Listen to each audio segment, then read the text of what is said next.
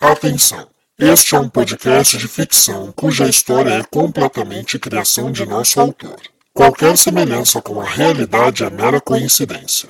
Devemos avisar, porém, que neste podcast poderão haver cenas de violência, agressão, manipulação psicológica e insinuação sexual, e que não é recomendado para menores de 13 anos.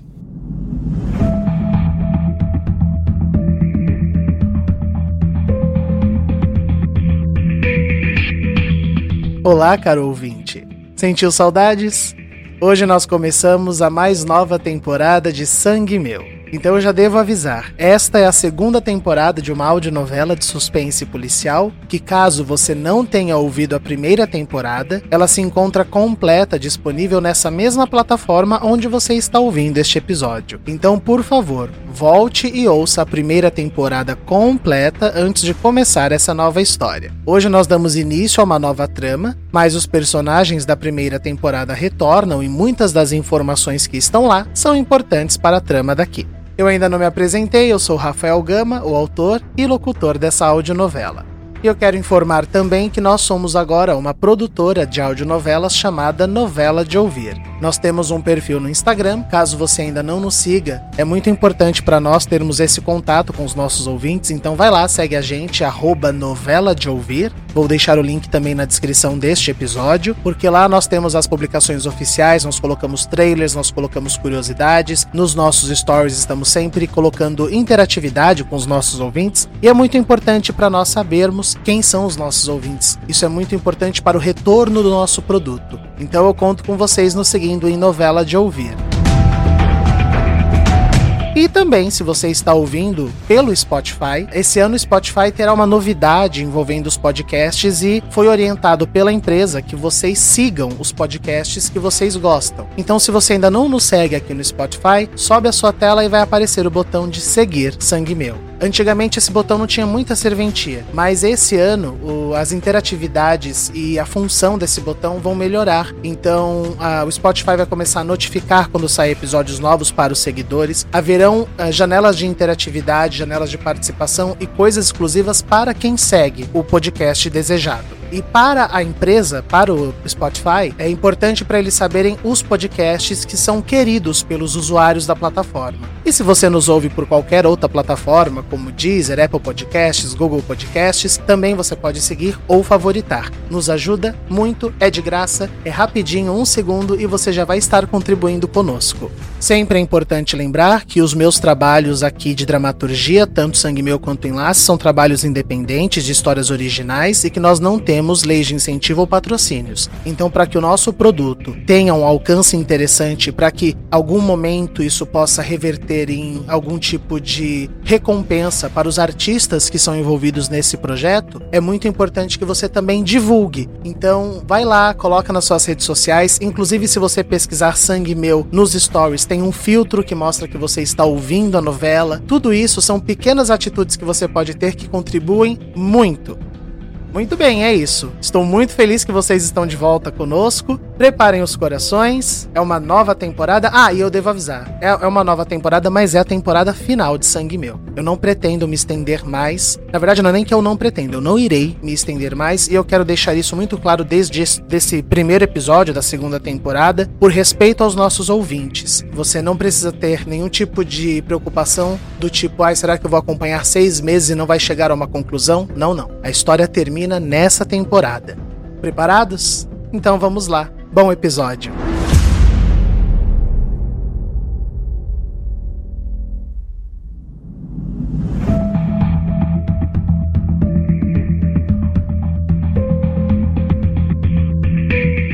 Sangue Meu, segunda temporada. Episódio 1 Amargos Reencontros.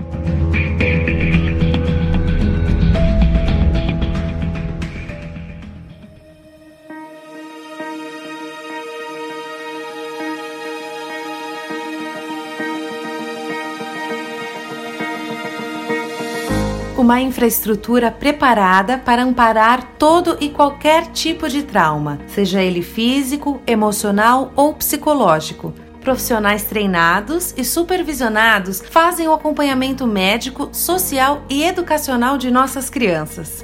Nutricionistas e pediatras acompanham a saúde de cada um de nossos acolhidos e sua alimentação, além de centros poliesportivos e culturais que possibilitarão um melhor desenvolvimento físico e mental. Mas isso não é o suficiente. E por isso, nós estamos aqui pedindo a sua ajuda. Isso mesmo, seja você também um acolhedor. É assim que chamamos todos os que contribuem com a Doce Acolher. O número de desabrigados em nosso país já era enorme e com a recém-vencida pandemia só aumentou. Embora vacinados, todos sabemos o quanto estamos penando para voltarmos ao eixo financeiramente. Por isso, nossa meta não é só tirar a criança da situação de rua. Não, nós queremos prepará-la para, se não uma possível adoção, um treinamento profissional para que ela possa se tornar um adulto com formação e experiência para o mercado de trabalho que ele ou ela mais sonharem. No fim das contas, nós da Doce Acolher acolhemos sonhos e com a sua ajuda tornaremos realidade. Eu sou Bernadette Sampaio, coordenadora geral do nosso Centro de Acolhimento, e muito obrigada por se interessarem por nosso projeto. Mas vamos do começo. Vem comigo conhecer as instalações da Doce Acolher São Paulo. Opa! Ai, diretor, pode ser mais uma? Ai, é que eu acho que eu não falei com muita clareza a parte dos profissionais da saúde. Falou muito bonito, minha amiga. Trouxe uma aguinha para você. Ai, Clarice, minha anja, como estão as coisas lá dentro? Tudo uma maravilha. Fica tranquila. E a Duda? A Bárbara falou que já estão acabando por lá. Ai, tadinha. Será que judiaram muito dela? Tomara Deus que não. Olha lá, o, o diretor tá te chamando. E Clarice deixou Bernadette voltar a seu trabalho. Juntas, as duas cuidavam da antiga comunidade Doce Acolher, que perdera o título de comunidade e agora se chamava Centro de Reabilitação Infanto-Juvenil Doce Acolher. O propósito era o mesmo que era antigamente divulgado por Jorge Salvador: acolher jovens em situação de rua e dar-lhes uma perspectiva de futuro. Mas claro que após todo o escândalo descoberto sobre Jorge Salvador e o caso das tranças, levou um tempo para que Clarice e Bernadette conseguissem não somente convencer as pessoas, mas também a administração pública quanto à seriedade e confiabilidade da instituição. Mas quase quatro anos depois, a Doce Acolher estava crescendo através de um programa de fidelidade, de vídeos que monetizavam pelo YouTube e uma forte rede de solidariedade, possibilitando ao local uma boa impressão e até novas unidades. Tudo aquilo trazia muito orgulho e realização para Clarice, depois de tanto sofrimento e angústia que ela havia passado.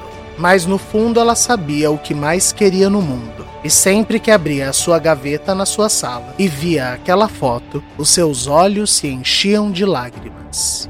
Eu vou salvar a minha neta. Eu só sossego quando eu conseguir.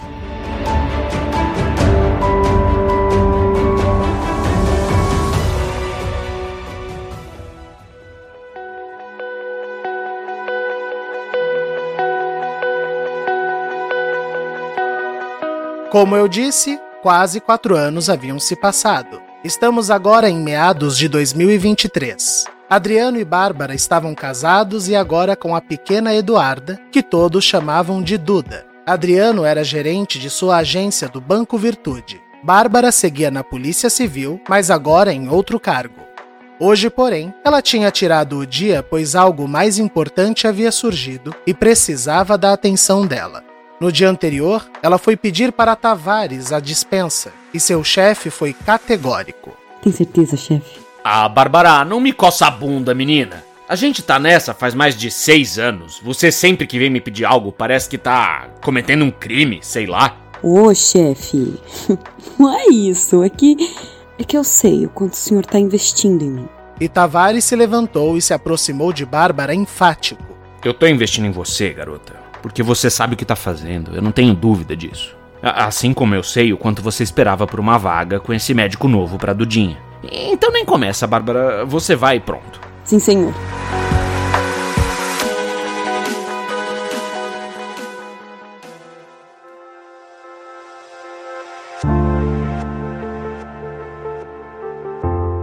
O médico que Bárbara estava tão empolgada para levar a pequena Eduarda era o Dr. Luciano Ferragini, Um médico que, apesar de ainda estar em seus trinta e poucos anos, estava recebendo certa notoriedade em suas redes sociais por ter um tipo de tratamento terapêutico pediátrico que unia otorrinolaringologia, que era sua especialidade, com fonoaudiologia e psicologia. Tudo voltado para auxiliar crianças com quaisquer quadros de dificuldades de comunicação a vencerem seus problemas ainda na fase do desenvolvimento da oratória.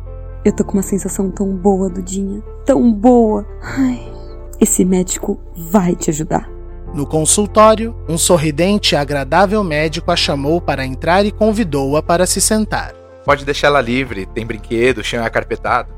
Ela tá segura. Bárbara então deixou Eduarda junto aos brinquedos e se sentou, tirando uma pesada pasta de sua bolsa. Olha, doutor, olha, o senhor não, não imagina a alegria que eu tô em conseguir essa consulta. Eu sei que o senhor, o senhor não tem muita vaga para o seu tratamento e o paciente ele tem que atender alguns certos requisitos, mas olha, eu, eu, eu creio que a Duda vai ser do seu interesse. Fica tranquila, mãezinha. Se não for da minha alçada, eu certamente a encaminharei para o melhor profissional que eu conhecer relativo à, à situação da sua filha. Esse é o histórico médico dela? Sim, senhor. Ótimo. Mas eu não te chamei aqui para ficar lendo prontuário médico na sua cara. Não. Eu quero ouvir de você. O que que aconteceu com a pequena Eduarda?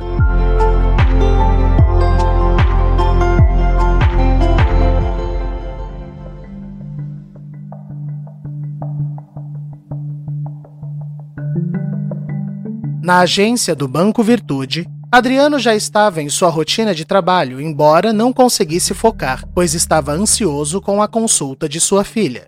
Vai, Bárbara. Responde pelo menos se já entrou com ela no consultório.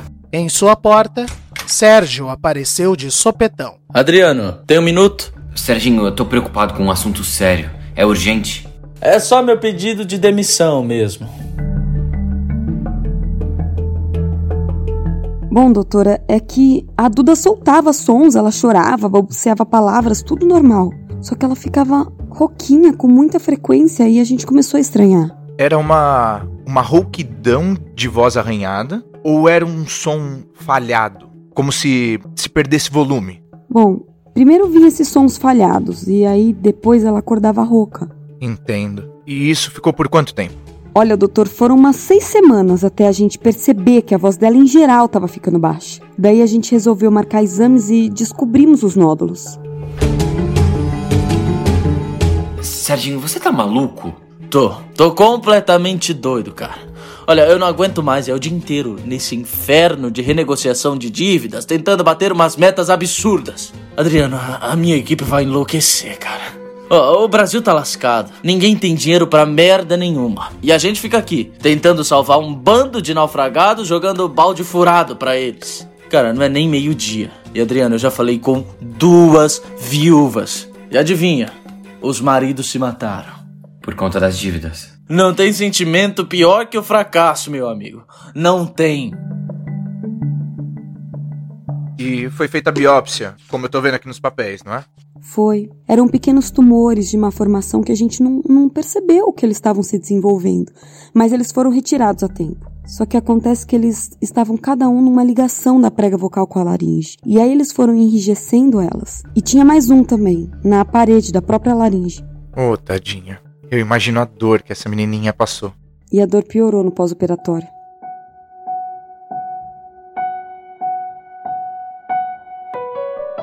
Serginho, olha só, meu amigo, não tem sido anos fáceis para ninguém. É preciso que nós sempre lembremos nossas equipes disso. Uma das coisas que eu mais me orgulho da minha gestão aqui no banco é humanizarmos o lado de lá. Sim, respondemos por uma instituição financeira, temos metas para bater, dinheiro é uma merda.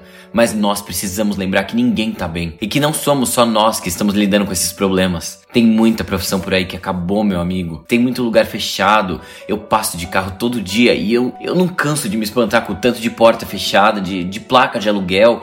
O Brasil vai penar por um bom tempo pelas incompetências cometidas. Mas tem uma coisa, Serginho, que a gente não pode esquecer nunca. O quê? Um do outro. Bom, o que aconteceu no pós-operatório, mãezinha, são duas possibilidades. Uma é que a estrutura fonética da Duda ainda não está completamente cicatrizada. Ou cicatrizou de, de maneira rígida, entende? As pregas, elas precisam de, de flexibilidade para produzir som. Eu sei, doutora. Eu sei. É o que todo mundo me diz, mas eu não entendo. Uma coisa é ter dificuldade em produzir som. Mas a Duda, doutor, ela não emite mais som nenhum. Nem chorando? Nem chorando.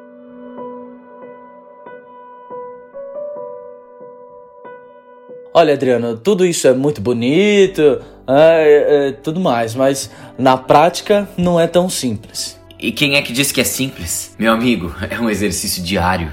Eu só tô aqui na tua frente hoje porque eu me fortaleço todo santo dia pensando em vocês. Se não fossem vocês, cara, eu tinha entrado aí nessa lista de suicidas. Credo, também não fala assim, meu amigo. Eu tô sendo sincero contigo, Serginho. A gente enfrentou um inferno junto. E tamo aqui. A gente enfrenta essa crise.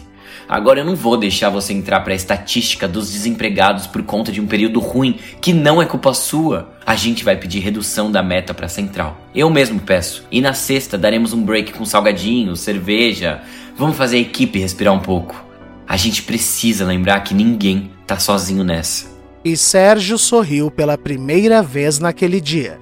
Essa terapia tá fazendo efeito, hein? obrigado, meu amigo. Cara, obrigado mesmo. Vai passar. Já tá passando. O Esu Osue. Quê? Eu aprendi na terapia. É uma palavra hindu, significa o bem já começou. Ó, oh, tá aí. Osso, osso e pra você também. Enquanto Sérgio saía, Adriano pegou seu diário de terapia e escreveu a frase que acabara de dizer. Vai passar. Já está passando. Ue suosue. O senhor disse que haviam duas possibilidades. Qual que é a segunda que ninguém me explica? Doutor, eu li tudo a respeito, ela devia emitir algum som. Não se ela associa som à dor. E o médico se aproximou de Duda, que parou de brincar e ficou olhando para ele séria. Esse corpinho pode ter sofrido um trauma físico. Traumas físicos cicatrizam. Mas se o trauma for psicológico, especialmente num período tão, tão instintivo quanto a primeira infância, é mais difícil. Porque como convencer uma criança tão nova que não vai doer de novo? Não como doeu antes. É possível isso, doutor? Primeiro vou examiná-la, ver o quadro físico dela. Depois, testarei os estímulos de som, reações, tentar estimulá-la a emitir sons inconscientes. E por fim, a etapa psicológica. Assim poderemos determinar um tratamento pautado no que realmente pode reverter esse quadro. Eu imagino que vocês já estão cansados de andar em círculos. Mas acredite, mãezinha, o pior já passou. A fase mais dolorosa, a Duda já enfrentou. Ela vai voltar a falar. Isso significa que o senhor vai assumir o caso dela? Vamos marcar esses exames? Eu quero ela falando pra ontem.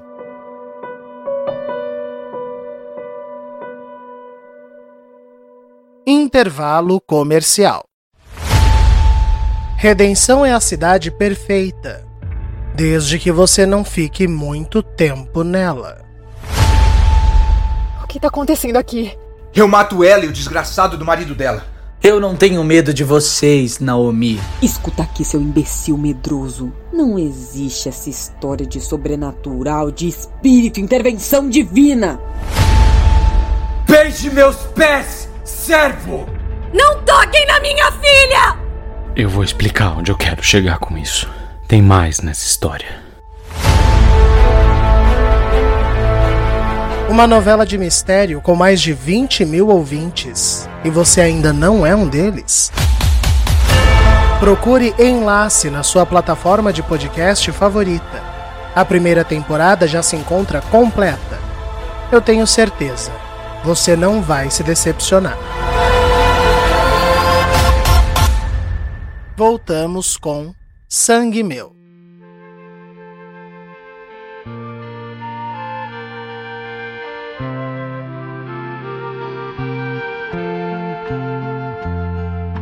Em 1964, o diretor Robert Aldrich, famoso por seu inesperado sucesso de bilheteria com o filme O que Terá Acontecido a Baby Jane, suspense melodramático estrelado pelas famosas arqui-inimigas Bette Davis e Joan Crawford, decidiu se aventurar em mais um suspense. Dessa vez, o suspense psicológico com a maldade na alma que seria protagonizado pela mesma dupla. Mas Crawford, que chegou a gravar boa parte de suas cenas, desistiu por conta do clima insuportável dos bastidores e foi substituída pela sempre gentil Olivia de Havilland.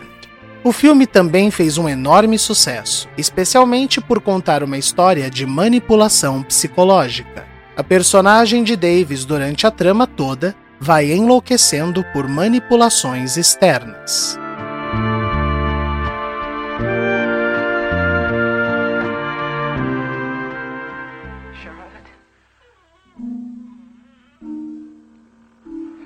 No quarto 102 da Clínica Psiquiátrica Santa Marcelina, esse filme passava religiosamente todos os dias às 15 horas.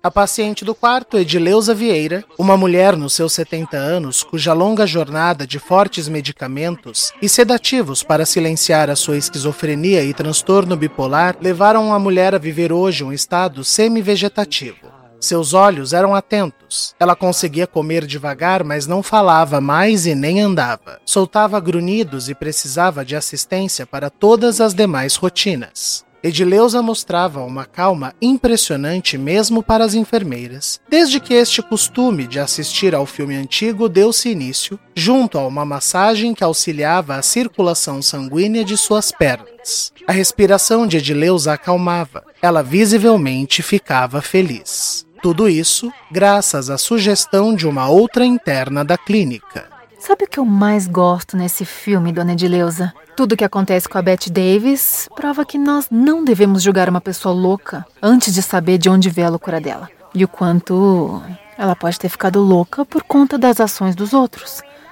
Ela é, no fundo, a mocinha da história, a verdadeira vítima. E Deus tenha misericórdia de todos os que condenam os loucos. Não é mesmo? Nesse momento, uma enfermeira chamou Karina para informar que o diretor da clínica queria falar com ela. Acho que a nossa despedida se aproxima, dona Edileuza. Eu vou sentir saudade. Mas eu venho te visitar, eu prometo. Com licença. Eu já vou, enfermeira. Deus abençoe.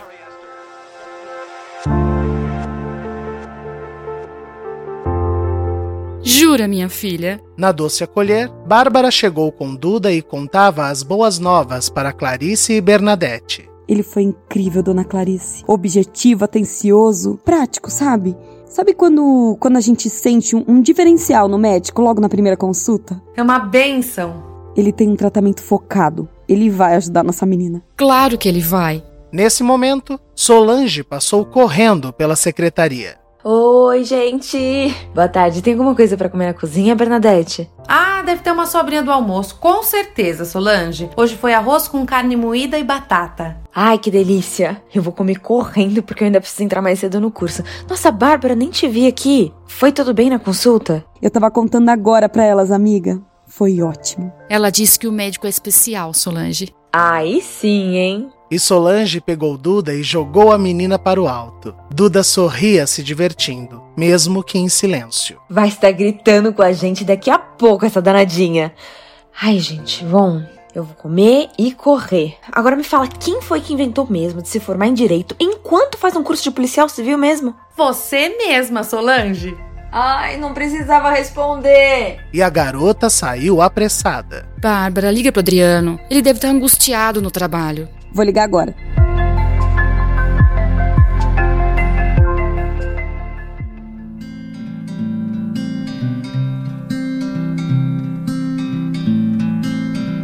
Na sua sala, Adriano sentiu um calor no peito com a notícia. Isso é muito bom, meu amor. Eu acho que finalmente encontramos um caminho, amor. Que bom. Ela comeu bem hoje? Comeu. Até a fruta que ela, que ela costuma rejeitar, hoje ela quis. Sabe o que eu acho? Acho que até ela percebe que as coisas vão mudar. Espero que sim. Olha, hoje eu não vou me estender aqui, então eu vou pra terapia e de lá pra casa. Eu chego a tempo do jantar. Maravilha, amor.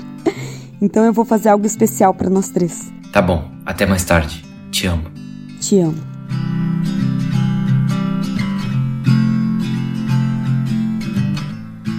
E Sérgio entrou na sala mais animado que antes. Adriano, licença, olha, a equipe ficou muito mais empolgada com a proposta que você fez. Cara, o dia tá rendendo. Que bom, Serginho. A Bárbara ligou. O médico novo aceitou fazer o tratamento com a Duda. Jura? Pô, então bora comemorar, cara. Vamos tomar umas hoje. Eu tenho terapia hoje, Serginho. Não vai rolar. Cancela de hoje. Você tá ótimo, cara. Ó, E outra, faz sei lá quanto tempo que você não tem crise. Bora beber. Não, amigo. O maior erro que se pode cometer com a terapia é parar quando as coisas começam a melhorar. Tem que fortalecer, isso sim. Além do mais, Serginho, não se esqueça que eu não posso mais ficar aprontando por aí. Eu sou um homem casado e pai agora. Esqueceu? Nossa, chamei pra beber, não foi pro motel. Ah, e a aliança tirou seu fígado? Eu, hein? E Sérgio foi se retirando derrotado. Fala pra mim, a terapeuta deve ser uma gostosa. Hã? É ou não é? Ai, Serginho, sai daqui. Ah, cara, certeza. Gostosa. E o rapaz saiu.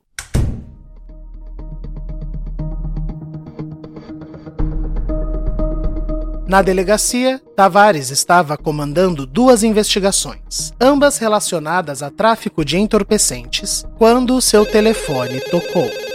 Pronto, diga. Onde foi isso? E a militar já transferiu para nós, assim? Não pode ter sido suicídio? Ah, não foi com uma corda? Uma trança de tecido, sei. É, é, passa as coordenadas para mim, eu vou mandar dois agentes aí. Ah, e pede para ninguém mexer em nada, hein? E tenta, pelo amor de Deus, deixar longe da imprensa por enquanto. Antes que aquele Figueira venha fazer circo aí. Luiz Figueira era um novo apresentador de um jornalístico policial que vinha dando certo trabalho para Tavares com seu empenho em querer investigar crimes antes do trabalho da polícia, mas geralmente mais atrapalhando do que os auxiliando. Uma trança de cordas. Será que eu comunico a Bárbara? Não, não, não, não vamos nos precipitar.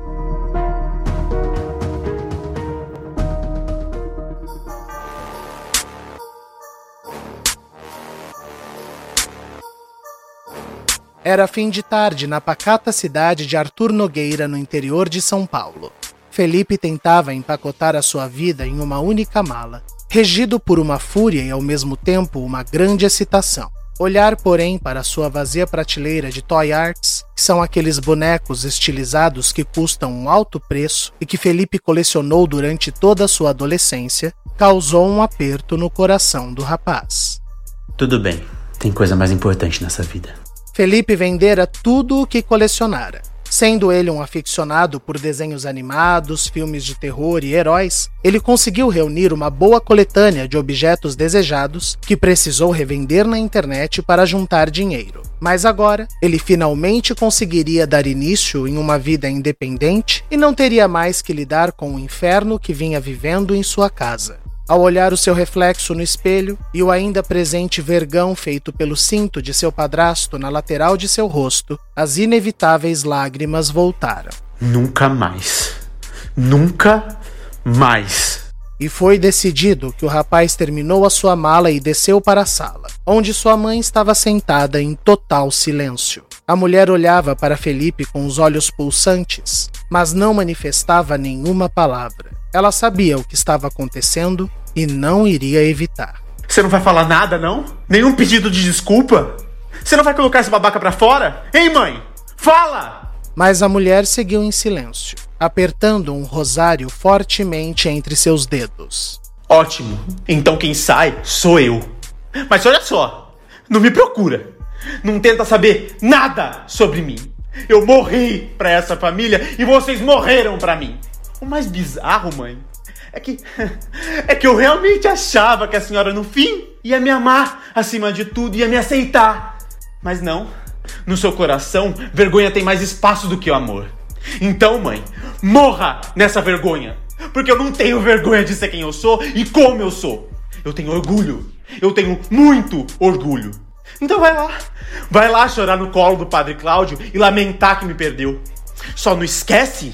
Só não esquece de dizer que a culpa foi sua e Felipe abriu a porta daquela casa para nunca mais voltar. Ah, e só aproveita quando estiver com o padre e manda um recadinho meu para ele. Diz para ele praticar mais o sexo oral. Foi bem capenga. Fui!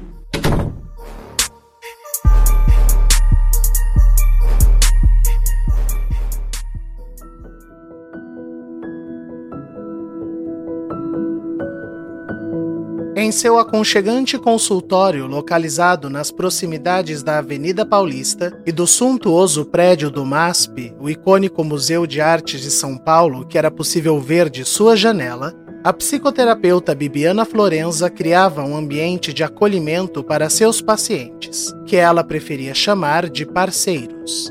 Sua linha de terapia era múltipla. Bibiana era uma vasta estudiosa que, principiada pelos fundamentos freudianos, a conhecida psicanálise, se desdobrou com bases em Jung e sua terapia analítica, passando por terapia comportamental e fundamentos de Gestalt, que analisa o indivíduo como um todo. De acordo com a linha de raciocínio de seu paciente, ela escolhia um caminho e sempre se via aberta a alterações desde que respostas fossem encontradas. Mas o mais importante para Bibiana era fazer seus parceiros se sentirem bem-vindos e ouvidos. Mas Adriano, Adriano era diferente para a doutora Bibiana. Tem um brilho diferente no seu olhar hoje, Adriano.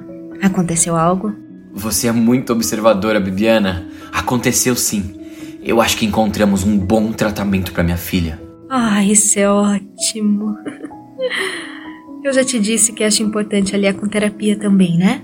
Infelizmente não tenho essa especialidade. A terapia com crianças exige um profissional treinado para isso, mas eu realmente acho que boa parte desse silêncio, se não todo, é por bloqueios mentais. Eu também acho.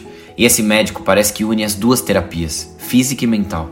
Maravilhoso. Bibiana tinha uma ocupada agenda, mas de todos os seus parceiros, Adriano era o mais fascinante para ela. Toda a sua trajetória de vida, o histórico com seu pai, os transtornos envolvidos e a maneira doce e delicada como o rapaz tentava lidar com tudo isso, tornou Adriano um objeto fascinante de estudo para a terapeuta. Mas agora vamos entender o que isso reverbera em você, Adriano. Agora que um problema que era emergencial parece ter encontrado uma solução, a nossa mente tende a voltar o seu foco nas angústias que a gente tinha silenciado para cuidar do que era prioridade. Então vamos conversar.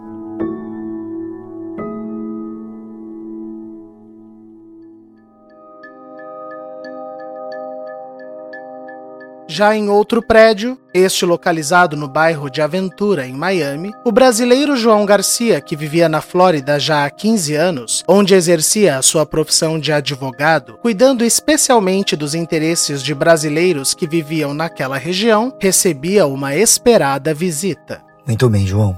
Eu li tudo que você me mandou, eu entendi os apontamentos e eu quero ter certeza. Afinal, eu fiquei um tempo preso. Eu não terei problema em herdar esse valor e essas propriedades? Lembram de Júnior? Ou melhor, o médico Dr. Edgar Júnior, hoje com a sua licença cassada e agora com o falecimento de sua rica mãe, dono de um pequeno império.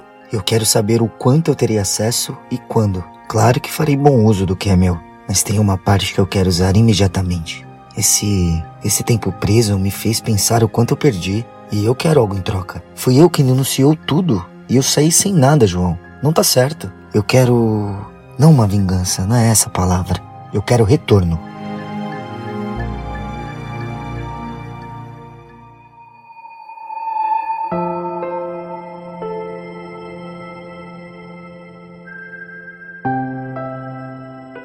Naquela noite, após jantarem, brincarem com Duda e assistirem a um episódio de uma nova série que estavam tentando gostar, Adriano e Bárbara foram dormir mais relaxados que o de costume. A sessão foi boa? Foi ótima. A Bibiana é muito boa. Eu percebo. Te faz muito bem. E. E você não teve mais nenhum episódio, Adriano? Claro que não, Bárbara. Já te disse que a primeira pessoa que vai saber é você. Eu sei. Eu fico feliz com isso. Bom, boa noite. Boa noite. Talvez tenha sido o vinho tomado, a comida que pesava no estômago, ou mesmo o pouco de paz que foi encontrado com as boas notícias envolvendo a filha. Mas Adriano pegou rapidamente num sono profundo. Bárbara também estava em paz e relaxando. Duda aprendeu a derrubar um chocalho no chão caso acordasse e precisasse chamar seus pais. Então, eles conseguiam dormir mais sossegados, uma vez que a filha, embora fosse incapaz de emitir sons ou mesmo chorar, sabia como chamar a atenção deles quando fosse necessário. Ai, Duda, o que, que foi agora? Lamentando que já estava entrando num sono gostoso, Bárbara se levantou e se dirigiu ao quarto da filha. Filha? Mas tinha algo estranho. Será que foi o Adriano? A porta do quarto de Duda estava fechada. Bárbara sempre deixava a porta entreaberta para que Duda não se assustasse e para que o barulho do chocalho fosse melhor ouvido por eles caso ela viesse a derrubá-lo. Cautelosa, Bárbara até levou a mão para onde costumava carregar a sua arma no coldre, mas obviamente ela não dormia armada e estava desprotegida. Foi mais instinto. Além do mais, Bárbara não colocaria a vida de sua filha em risco apontando uma arma no mesmo ambiente em que ela estivesse. Calma, não deve ser nada. Então Bárbara abriu a porta. Mas tinha sim algo acontecendo. E ela reconheceu, mesmo na penumbra do fraco abajur azul do quarto, quem estava lá. Karina. Sentada no parapeito da janela, com uma adormecida Eduarda em seu colo, Karina a embalava. Shhh. Ela tá dormindo. Ai, que cara é essa, Bárbara? Não esperava esse reencontro tão cedo, é. É, eu sei. É um pouco amargo, não é? Que. O que, que você tá fazendo aqui, Karina? Devolve a minha filha. Calma. Você achou o que, Bárbara? Que vocês iam destruir a minha vida e eu ia aceitar numa boa? Karina, olha, vamos, vamos conversar? Vamos conversar numa boa. Eu e você. Deixa minha filha dormindo e a gente desce. E aí a gente conversa. Se você quiser, eu até chamo o Adriano. numa boa. Ai. Não existe a possibilidade de nós três convivermos numa boa, policialzinha de merda. Vocês acabaram com a minha vida. Karina, escuta. Você pode recomeçar. Do jeito certo, a gente ajuda você. Me ajudar o escambau? Ninguém nunca me ajudou, Bárbara. Não tem como eu conquistar nada nesse mundo cretino. Eu perdi. Então nada mais justo que vocês percam também. Tchau, querida. E Karina se atirou da janela, com Duda em seus braços. Não!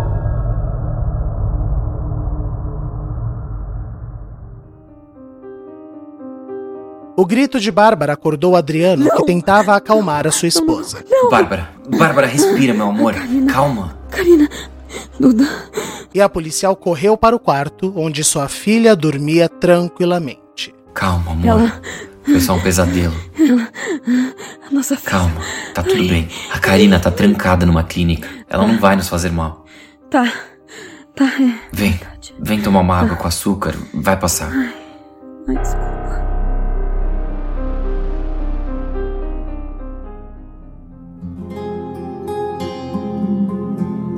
Mas no dia seguinte, Bárbara chamou Solange para tomar café juntas, pois ainda estava angustiada. Ai, amiga, também pudera, né? Um pesadelo desses. Solange, você me conhece, amiga. Eu não sou dessas pessoas que se assustam fácil, muito pelo contrário. Tem coisa que o Adriano ele fica encanado semanas e eu já tô em outra, mas eu juro só, só de lembrar da imagem me dá um arrepio. Era muito real. Ai, Bárbara, honestamente, eu acho que não passou de um susto. Você tava aí toda focada, sabe, em conseguir o tratamento para Duda, até a cabeça não relaxava. O problema é que a hora que relaxou, deve ter desenterrado uns fantasmas que estavam adormecidos aí, né? É, faz sentido, amiga, que deve ser isso mesmo. Mas olha, que me deixou descompensada, deixou. Então, por que, que você não dá uma passada na clínica só para garantir que a demônia segue enjaulada? Ai, que horror, Solange. Ah, eu acho que checar o capeta de vez em quando não vai fazer mal a ninguém, vai. Para de chamar a mulher assim, Solange. Credo. Ela tem. Ela tem os problemas dela, mas eu espero que o tratamento esteja ajudando. Acredito que vai resolver, não. Mas beleza. Mas quer saber? Eu vou dar uma passada lá mesmo. Vou deixar tudo com a dona Clarice. Eu tenho uma palestra só hoje à tarde mesmo. Dá tempo certinho de dar uma passada lá. Boa! Agora eu vou pro curso, que tá uma correria só. Quanto tempo até eu ter você na minha equipe? Ai, eu espero que logo, porque eu não aguento mais essas provas.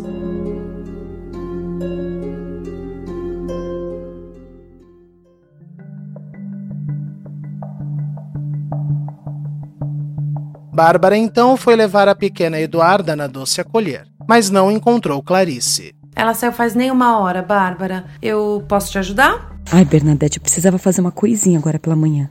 Você pode ficar com a Duda um pouquinho? Claro, eu vou amar. Posso levar ela no parque aqui do lado. Ela adora ver os cachorrinhos.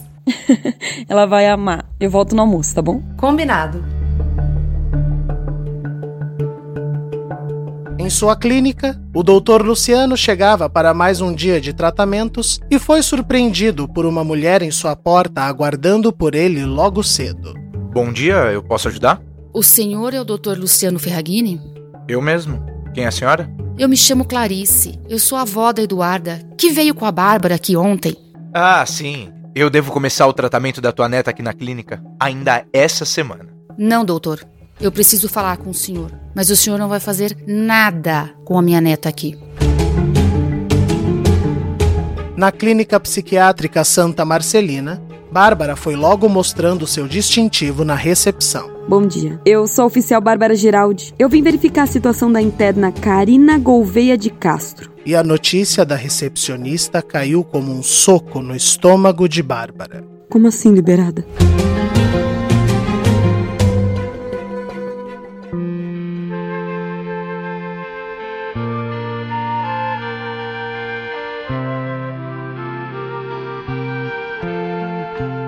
No parque, Eduarda sorria com os cachorrinhos aprontando na área reservada para eles. E Bernadette se iluminava com a alegria da menina.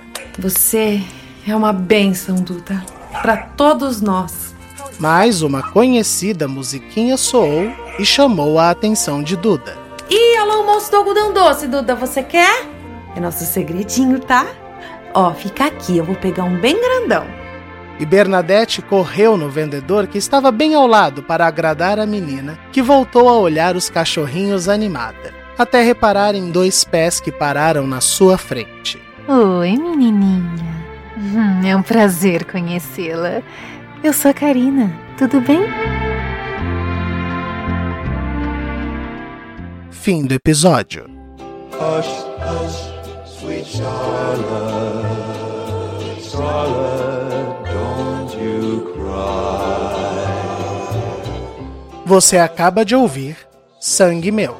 Não se esqueça de compartilhar esse podcast em suas redes sociais. No Instagram, marque arroba novela de ouvir. Fazem parte do elenco fixo de Sangue Meu.